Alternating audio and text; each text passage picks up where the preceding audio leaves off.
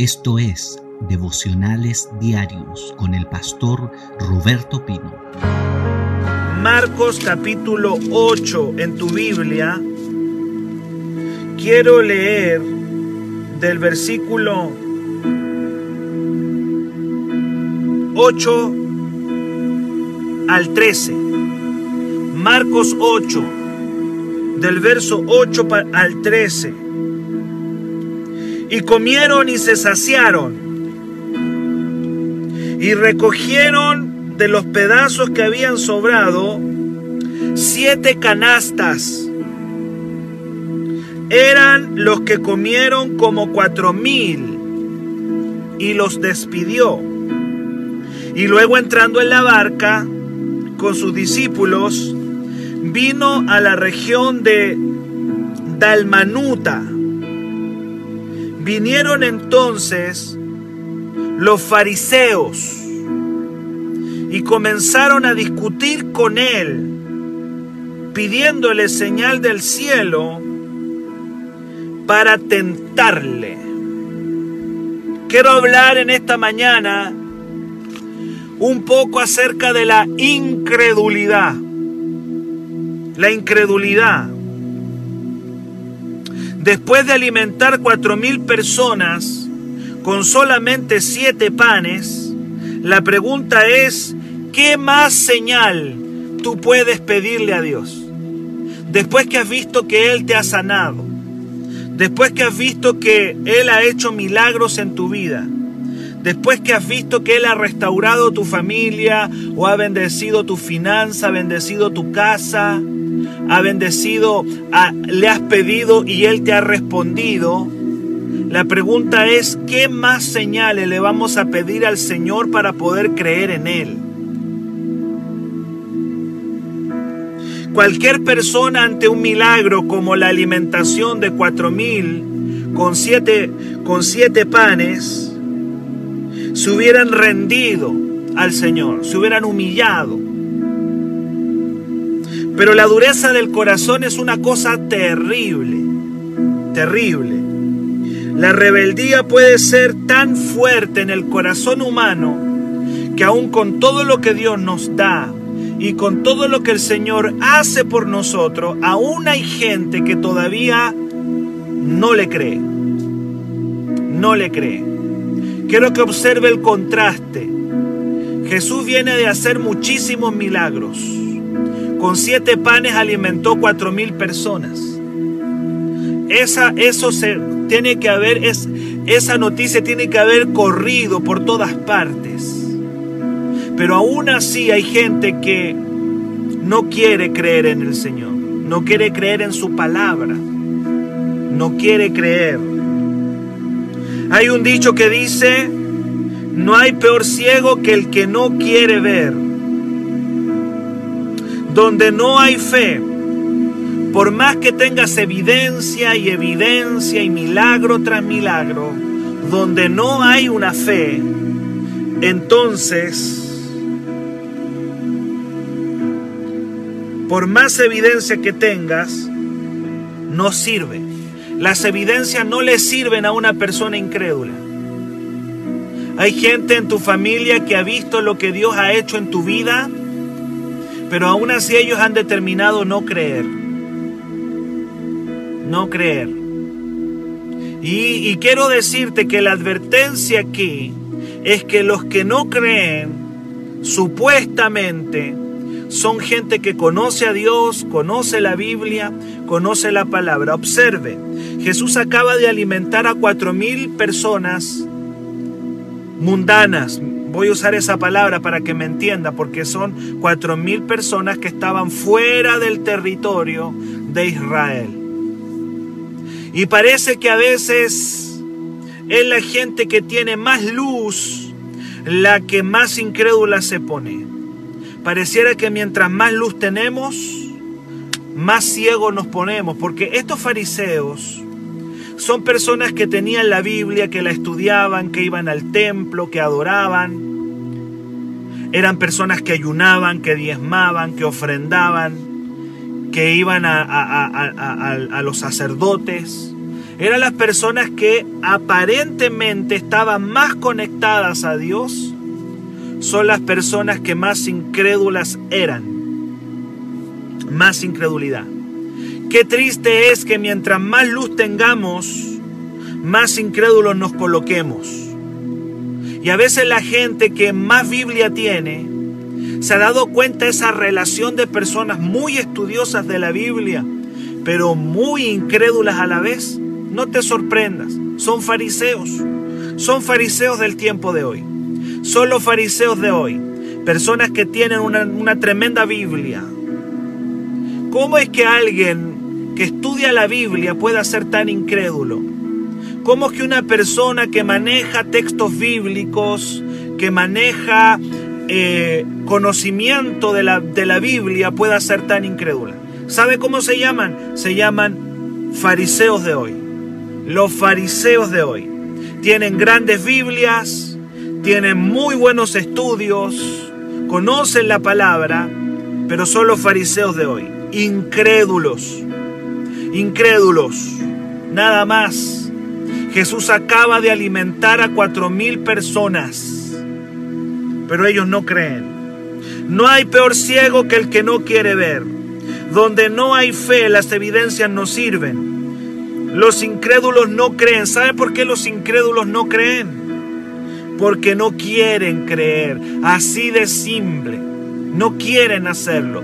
Se han negado dentro de ellos a creer. Hay un momento en que tú y yo fuimos incrédulos por ignorancia. Pero fue una incredulidad temporal. Duró un tiempo nada más hasta que la luz nos resplandeció. Pero hay personas que determinaron dentro de sí no creer.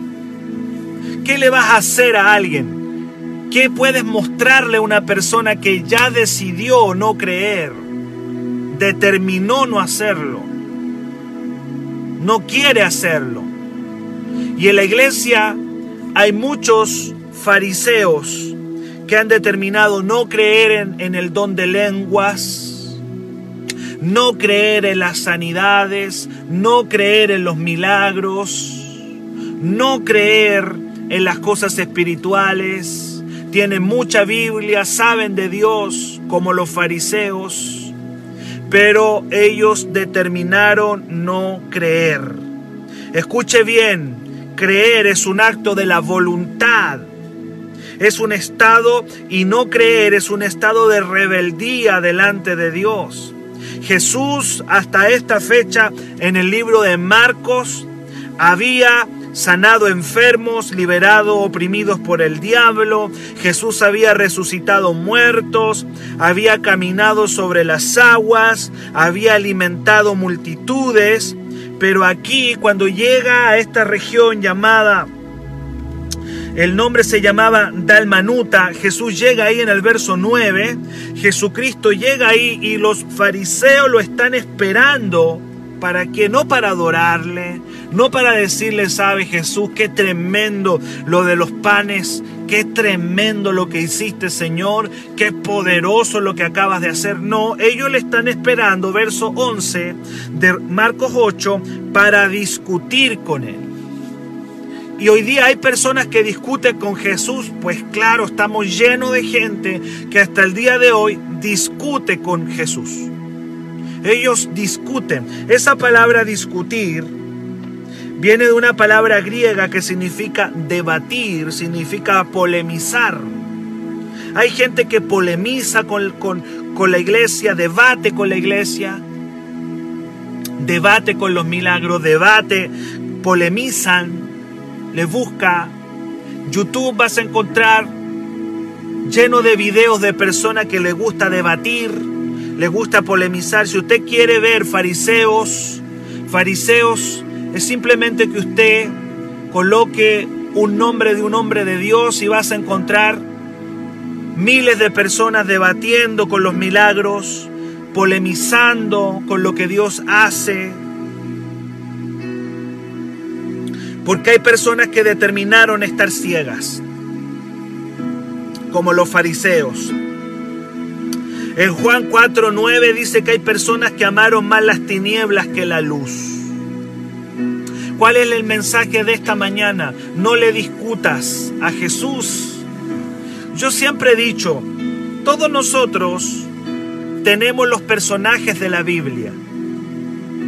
A veces los tenemos dentro y tenemos que crucificarlos.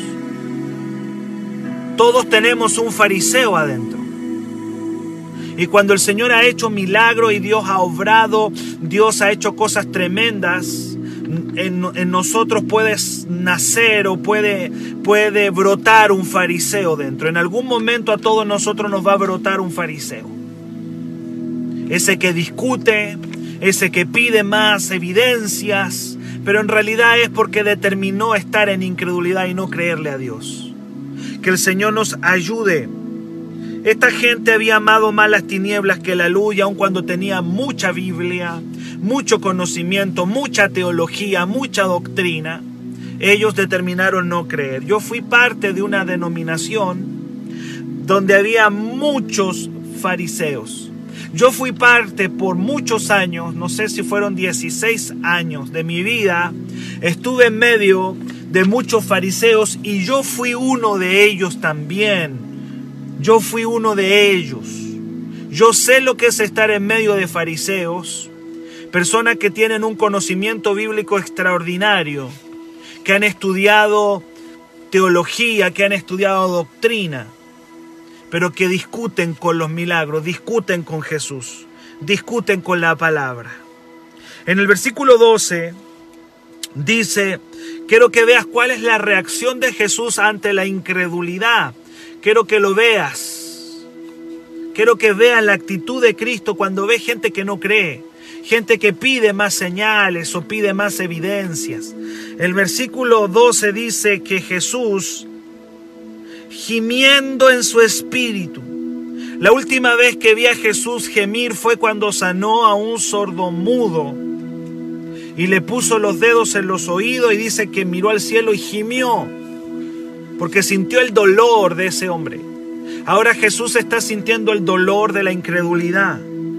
Y dice, y gimiendo en su espíritu, dijo, ¿por qué pide señal esta generación? De cierto os digo que no se dará señal a esta generación. El Señor se duele ante la dureza y la incredulidad. Y esa incredulidad puede estar más cerca de lo que tú crees. Esa incredulidad a veces está en los miembros de tu familia. Esa incredulidad puede que esté en tus hijos.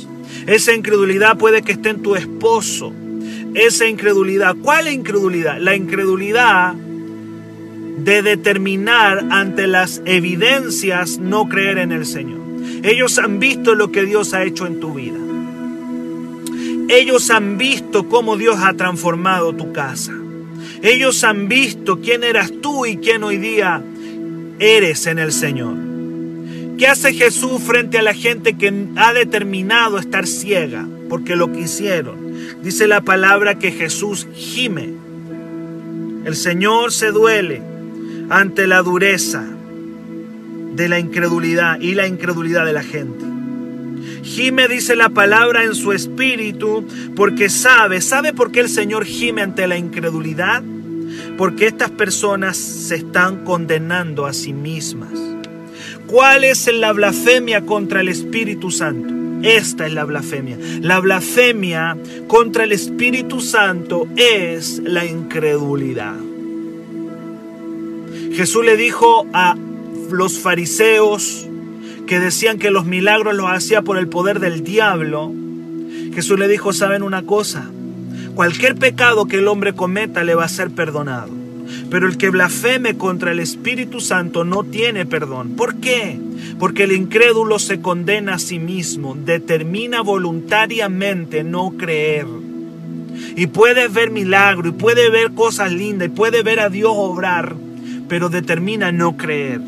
Ellos seguían pidiendo señales del cielo. De hecho, le dicen al Señor, para tentarle, ni siquiera es con un corazón limpio, sino para pillarle, para pillarle. ¿Cuál es la blasfemia contra el Espíritu Santo? La incredulidad. No tiene perdón.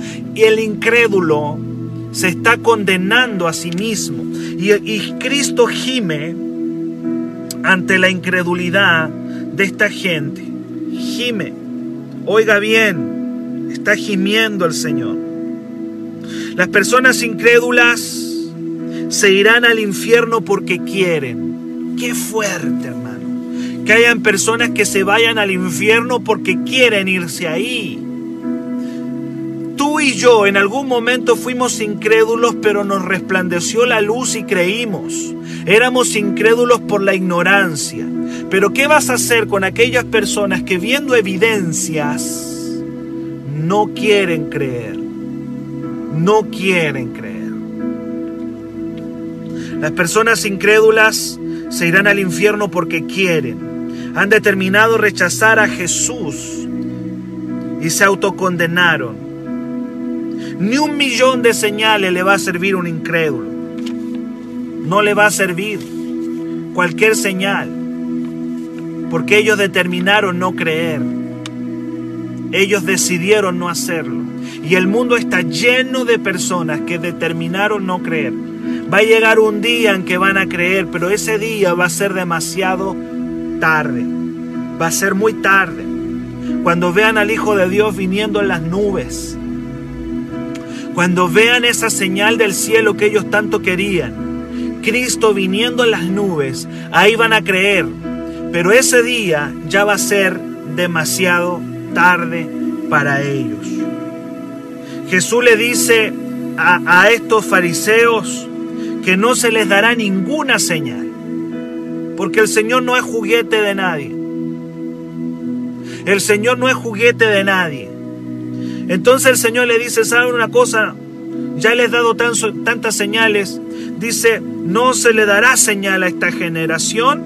Pero Mateo 16, 4, que si tú lo buscas, en Mateo capítulo 16, verso 4, Jesús dice, le voy a dar una sola señal a esta gente.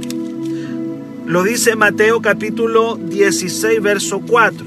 ¿Cuál es la señal que Jesús le da a los incrédulos? Marco dice no se le dará señal, pero Mateo 16, verso 4 dice, la generación mala y adúltera demanda señal, pero señal no se le dará sino la señal del profeta Jonás. Y ahí los dejó. ¿Cuál es la señal del profeta Jonás?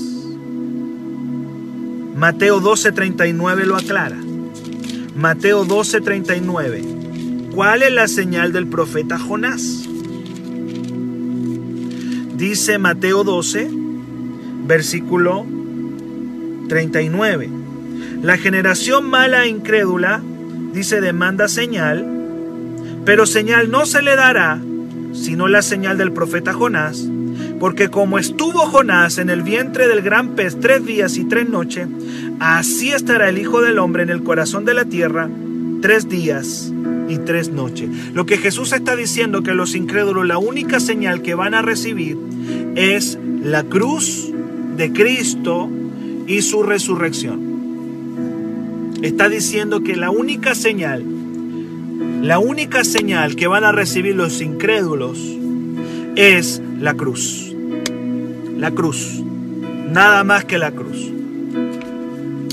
Y ni aún viendo esa señal, ellos iban a creer. La muerte y la resurrección de Cristo. Tienen que pasar por ahí todos los incrédulos, pero ni aún así lo creerán. Escuche bien, creer es una elección voluntaria. Hoy día quiero llamar a todo este devocional a creer en el Señor, a no andar pidiendo señales, más de todos los milagros que ya tenemos los fariseos estaban tan endurecidos que ellos decían que los milagros eran obra del diablo. Cuando a un fariseo tú le decías, oye, pero él, él, alimentó con siete panes a cuatro mil personas, ¿sabe lo que ellos decían? Eso es del diablo. Esa era la respuesta que daban los fariseos. Y cuando le decían, oye, pero Jesús, Jesús sana a los enfermos, ¿sabe lo que respondían los fariseos? eso es del diablo. Eso no puede venir de Dios. Por esto, por el versículo tanto, el versículo tanto y el versículo tanto, eso es del diablo. Cuando le decían, oye, Jesús resucitó una niña de 12 años. ¿Sabe qué respondían ellos? Eso es del diablo. Eso no puede venir de Dios. Por el versículo tanto y el versículo este y el otro y el versículo acá, eso es del diablo. Eso respondían. Esa es la respuesta de los fariseos. Entonces ellos quieren una señal del cielo para ellos creer y Jesús le dice, no, lo siento, no se le va a dar señal, no se le va a dar señal, sino solamente la señal de Jonás. ¿Cuál es la señal de Jonás? La señal de Jonás era que Cristo iba a morir en la cruz, iba a resucitar al tercer día. Eso es lo único que le va a entregar Cristo a los fariseos. Y hoy día estamos llenos de evangélicos que dicen, eso es del diablo, eso es del diablo, eso Dios no lo puede hacer, no es que Dios no obra así, no es que Dios es un Dios de orden, Dios no puede trabajar así, eso de Satanás, eso estamos llenos, hoy día estamos llenos de gente que dice eso es del diablo, eso es del diablo, eso no puede hacerlo Dios. Cuidado, hermano. Cuidado, cuidado. Tengamos cuidado. No hay peor ciego que el que no quiere ver. Aunque Jesús hubiese hecho muchas señales, los incrédulos no iban a creer. ¿Sabe qué el Señor hace con los incrédulos? ¿Tú crees, que, ¿Tú crees que el Señor los va a estar esperando toda la vida? ¿Tú crees que el Señor puede estirarle su paciencia todo el tiempo? Nosotros creemos que Dios es como un hippie bueno. Hay algunos que tienen a Dios como un hippie buena onda, que es puro amor y paz. Ese no es el Jesús de la Biblia. Jesús no es un hippie buena onda que, que puro amor y paz y te va a estar esperando toda la vida. La Biblia dice que Cristo con los fariseos, ¿sabe lo que dice el verso 13? Véalo. Marcos 8:13, dejándolos, dejándolos. O sea, hay un momento en que el Señor abandona a esa gente. Y eso es lo peor que te puede ocurrir, que Dios te abandone. Y dice la Biblia, dejándolos. Verso 13, volvió a entrar en la barca y se fue. Se fue a la otra ribera. ¿Sabe lo que hace el Señor con esa gente? Las deja. Las deja sola. La, la iglesia está llena de evangélicos, farisaicos. La iglesia evangélica está llena de estos fariseos que nos miran con prejuicio, que dicen, no, Dios no puede hacer eso, no, Dios no obra así, no, eso no es de Dios, eso es del diablo, con una facilidad, y se están condenando a sí mismos. La Biblia dice, y dejándolos, se fue. Hay un momento en que Dios le dará la espalda a esta gente, le dará la espalda porque ellos determinaron no creer. ¿Hasta cuándo piensas que el Señor puede esperar a un incrédulo? ¿Hasta cuándo nosotros pensamos que el Señor va a estar espérale y espérale con esta gente? La Biblia dice dejándolo se fue. Las oportunidades del Señor tienen sus límites. Ese día Jesús gimió porque sabía que estos hombres habían escogido su perdición eterna. Claro, por eso él gime porque los vio seguramente en el infierno, los vio condenándose a sí mismo. Y dice la palabra que él gimió de dolor, pues sabía cuál iba a ser el fin eterno de esos fariseos que estaban ahí. Jesús venía de hacer milagros extraordinarios, pero ellos dicen es del diablo eso. Eso no puede ser de Dios. Eso no puede ser del Señor. Y te habla un pastor que sabe lo que es luchar contra el espíritu religioso. Cuando estábamos en la denominación que yo estuve antes, veíamos la gloria de Dios, pero llegaron aquí pastores a decirnos, no, eso no es de Dios. No, eso no puede ser de Dios. Eso, eso no. Dios es un Dios de orden. Dios no puede obrar de esa manera. Ellos diciéndole a Dios cómo Dios tenía que hacer las cosas ellos diciéndole al Señor cómo Dios tiene que hacerlo. Es como que le decimos, Dios, tú tienes que hacer esto, esto y esto. Y tiene que ser de esta y de esta manera, porque si no es así, entonces no puede venir, no puede ser correcto. Que Dios nos ayude, amado, a que este germen de incredulidad no esté en nuestro corazón. Me llama tanto la atención que este fue el pecado que dejó Israel en el desierto 40 años. Fue la incredulidad la que dejó a Israel. La Biblia dice, la palabra de Dios dice que ellos veían que el pan le caía del cielo. Jesús acaba de multiplicar el pan. Cuando tenían sed, Jesús le daba agua de la piedra. En algún momento reclamaron que querían carne y el Señor les envió codornices para que pudieran ellos alimentarse. Cuando subía Moisés al monte Sinaí, caían rayos y relámpagos y ellos veían la manifestación de Dios. El Señor les dio una nube. El Señor les dio, les dio aire acondicionado, digo yo, durante el día, que era una nube que los mantenía temperados y que el sol no los quemara. Una nube los tapó en el desierto durante el día y en la noche el Señor les daba calefacción a través de, una columna de fuego, porque la temperatura del desierto en la noche, otra vez, ahí estoy otra vez, viendo todas esas señales, ellos determinaron no creer, no creer y no creer en el Señor. Quiero terminar hoy día con Hebreos 4 porque es una palabra de advertencia para nosotros. Hebreos 4. Dice la palabra, perdón, Hebreos 3, Hebreos capítulo 3, verso 17 al 19 y termino. Dice Hebreos 3, Hebreos capítulo 3, verso 17 al 19, dice la palabra, ¿y con quiénes estuvo Dios disgustado 40 años? ¿No fue con los que pecaron cuyos cuerpos cayeron en el desierto? Y a quienes juró que no entrarían en su reposo, sino aquellos que desobedecieron. Y vemos que no pudieron entrar a causa de la incredulidad. Y yo veo mucha gente, aún en las iglesias, aún llamándose evangélicos o cristianos, que no han podido entrar a las bendiciones de Dios porque han determinado voluntariamente no creer. La incredulidad es un asunto, es una elección voluntaria. Cuando te resplandece la luz, tú tienes que escoger creer o no creer. El día en que a ti y a mí nos resplandeció la luz, nos humillamos y dijimos, no, Señor te creo, tú eres real. Pero hay gente que le está resplandeciendo así un foco de luz hay personas que la luz les está resplandeciendo y han visto lo que Dios ha hecho en tu vida, han visto lo que Dios ha hecho en tu casa, han visto los milagros, pero aún así han dicho, no, no, no, no, no, no, no, yo no creo, yo no puedo creer eso, yo no puedo creer. Están llenos de prejuicios. ¿Sabe? Jesús gime. Jesús gime ante esa incredulidad. ¿Por qué? Porque esas personas se están poniendo una soga al cuello solitos. Solitos se están poniendo la soga en el cuello. Jesús no es que los vaya a condenar. Ellos solos se están autocondenando porque han determinado no creer.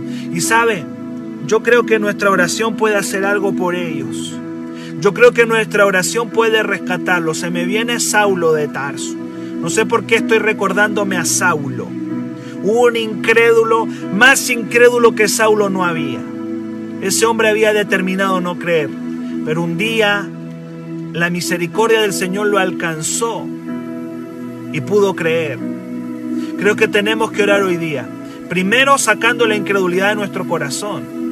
A veces creemos en algunas cosas de Jesús y en otras nos cuesta creer. Tenemos que creerle al Señor en todo. Tenemos que creerle a Cristo en todas las cosas. Para mayor información, escríbenos al WhatsApp más 569 733 19817.